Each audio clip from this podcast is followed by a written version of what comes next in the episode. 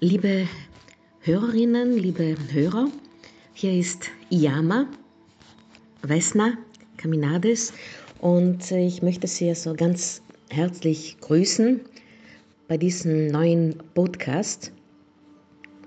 Und der Titel ist äh, The Lion King, der Löwenkönig. Es äh, ist eine sehr schwierige Zeit für uns alle und äh, irgendwie muss jeder seinen Modus vivendi finden. Und vielleicht hat der eine, die andere in dieser Zeit auch äh, mehr Gelegenheit, einen Podcast anzuhören. Aus diesem Grunde habe ich mir gedacht, möchte ich mal eine andere Art von Podcast anbieten.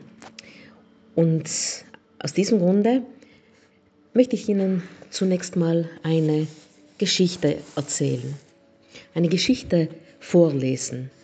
Das äh, ist vielleicht äh, treffender.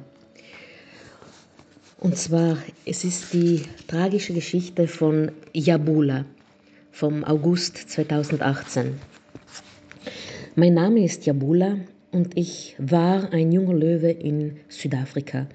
Ich wurde zusammen mit meinen beiden Schwestern im Predators Pride Park in Südafrika geboren. Dort wurden wir sehr früh von unserer Mutter getrennt, um uns gleich an Menschen zu gewöhnen. Im Chameleon Village Lion und Tiger Park dienten wir ungefähr acht Monate als Touristenattraktion. Wir mussten uns den ganzen Tag mit Touristen fotografieren und uns von völlig fremden Menschen anfassen lassen. Die Touristen hatten viel Spaß, waren aber nach kurzer Zeit wieder weg und auf der Suche nach der nächsten Attraktion. Für mich, meine Schwestern und meine Freunde hingegen war jeder Tag gleich. Das Leben in diesen Parks war trostlos, langweilig und nicht artgerecht. Nachts träumte ich davon, durch die Savanne zu streifen, als Anführer meines eigenen Rudels, so wie meine Artgenossen in freier Wildbahn. Als ich und meine Geschwister zu groß für Urlaubsfotos und Kuscheleinheiten mit Touristen wurden, konnte der Park kein Geld mehr mit uns verdienen. Wir waren dort nun überflüssig. Ich war nun keine Einnahmequelle mehr. Aber der Park hatte eine lukrative Idee, um mit mir doch noch Geld zu verdienen. Deshalb erschienen dort am 22. April 2018 Leute von der Wagenbitje Farm. Mein ehemaliger Pfleger traute diesen Leuten von der Wagenbitje Farm aber nicht.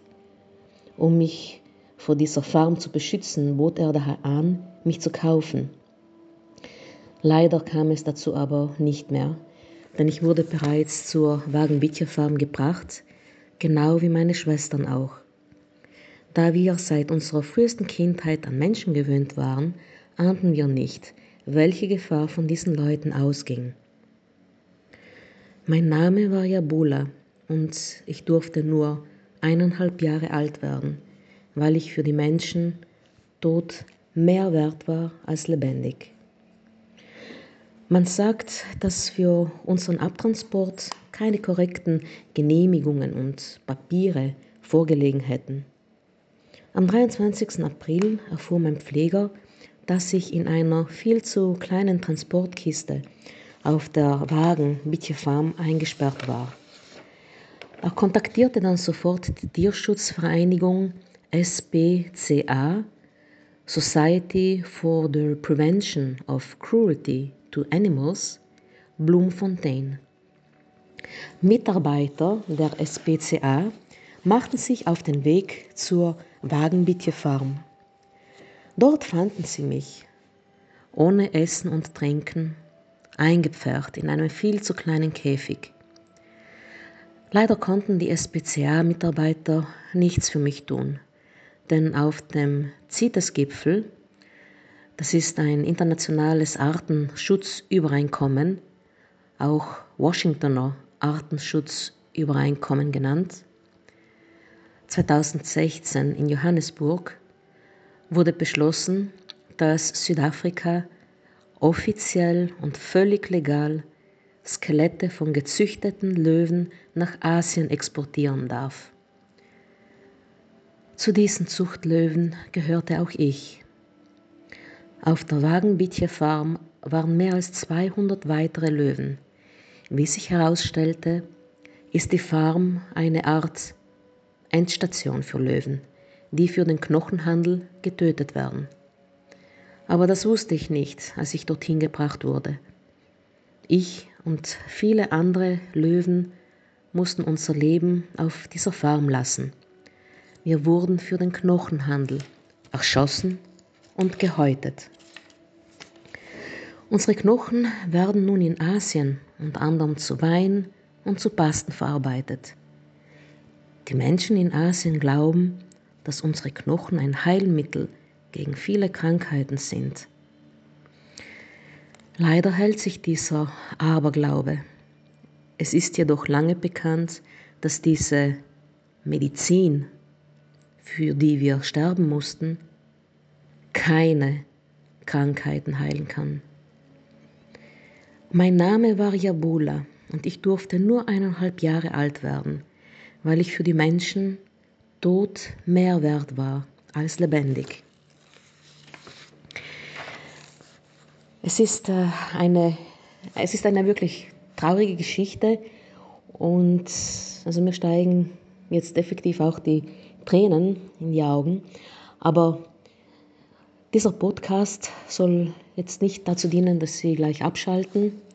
Und verzeihen Sie mir bitte, wenn ich Ihnen diese traurige Geschichte vorlesen wollte.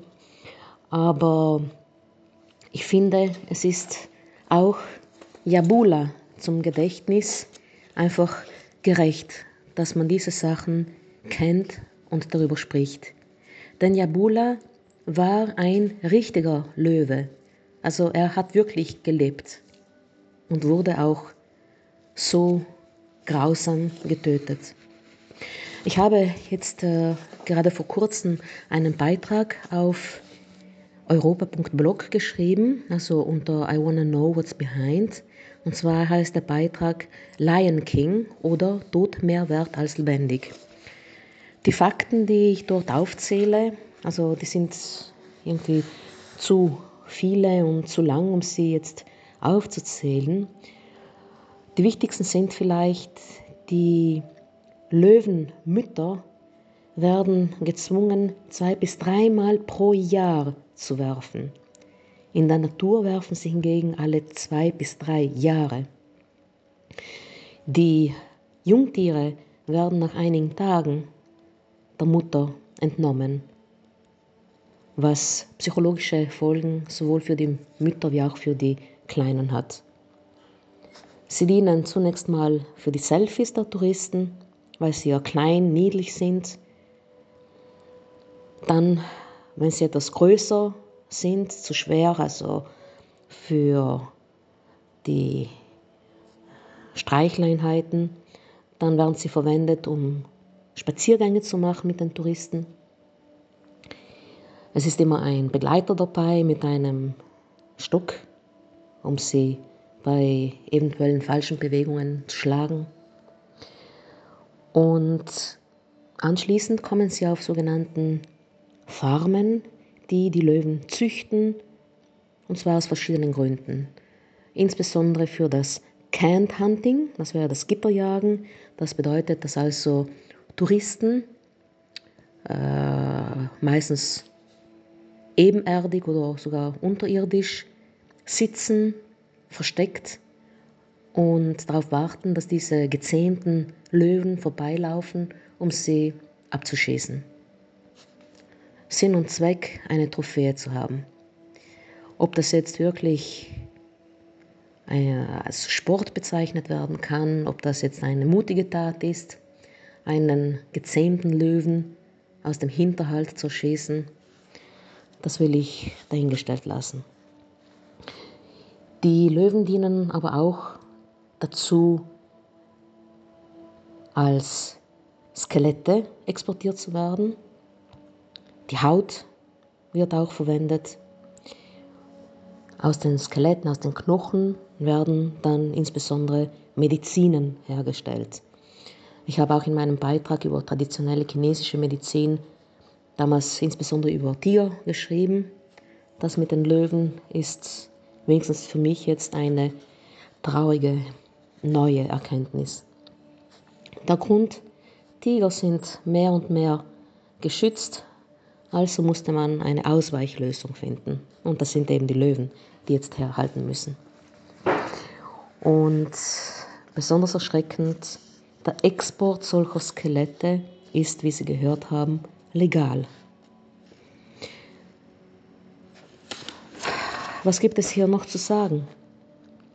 Es gibt auch viele, viele Vereinigungen, die sich einsetzen, damit der Tourismus endlich wegkommt von dieser Ausbeutung von Wildtieren. Und das können also Tiger sein, Elefanten, Delfine, alles Mögliche. Und zwar gibt es ein Positionspapier, unterschrieben von vielen verschiedenen Vereinigungen, äh, Pro Wildlife, Beta, äh, Stichting, äh, der Bund gegen Missbrauch der Tiere, Entschuldigung, Whale and Dolphin Conservation, Menschen für Tierrechte und so weiter und so fort. Und da geht es effektiv um Wildtiere im Tourismus. Insbesondere wird darauf hingewiesen, keine Shows mit Tieren zu besuchen, den direkten Kontakt mit Wildtieren zu vermeiden. Das bedeutet zum Beispiel nicht mit Delfinen schwimmen zu gehen, das Fotografieren von Wildtieren im Arm, das Streichen und Füttern zu sabotieren. Insbesondere wendet man sich hier auch an Freiwillige.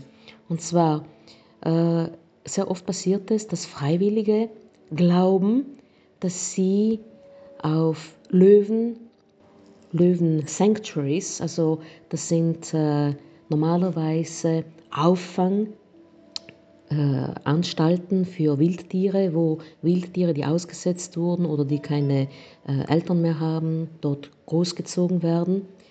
Freiwillige glauben, dass sie dort effektiv Löwenjungen aufpäppeln können, füttern und so weiter und so fort, damit sie dann später in die Wildnis wieder freigelassen werden. Aber nein, nein, sehr oft sind solche Auffang Lager nichts anderes als Zuchtstätten. Zuchtstätten für Junglöwen, damit sie dann später für die Attraktion, für das Gitterjagen und als Skelette exportiert werden können. Aus diesem Grund gibt es zum Beispiel auch auf Facebook eine eigene Webseite, die heißt Volunteers in Africa Beware. Äh, und zwar geht es darum, einige äh, seriöse Auffangstationen anzuführen, wo es wirklich darum geht, also äh, Löwenjungen äh, zu unterstützen, zu, also dort zu helfen, damit diese also nicht sterben. Und aus dem Grund ist es sehr, sehr wichtig, genau zu hinterfragen, ob bestimmte Organisationen also wirklich seriös sind. Denn sehr oft muss man als Freiwilliger sogar Geld zahlen, um helfen zu können. Und da bitte, bitte aufpassen.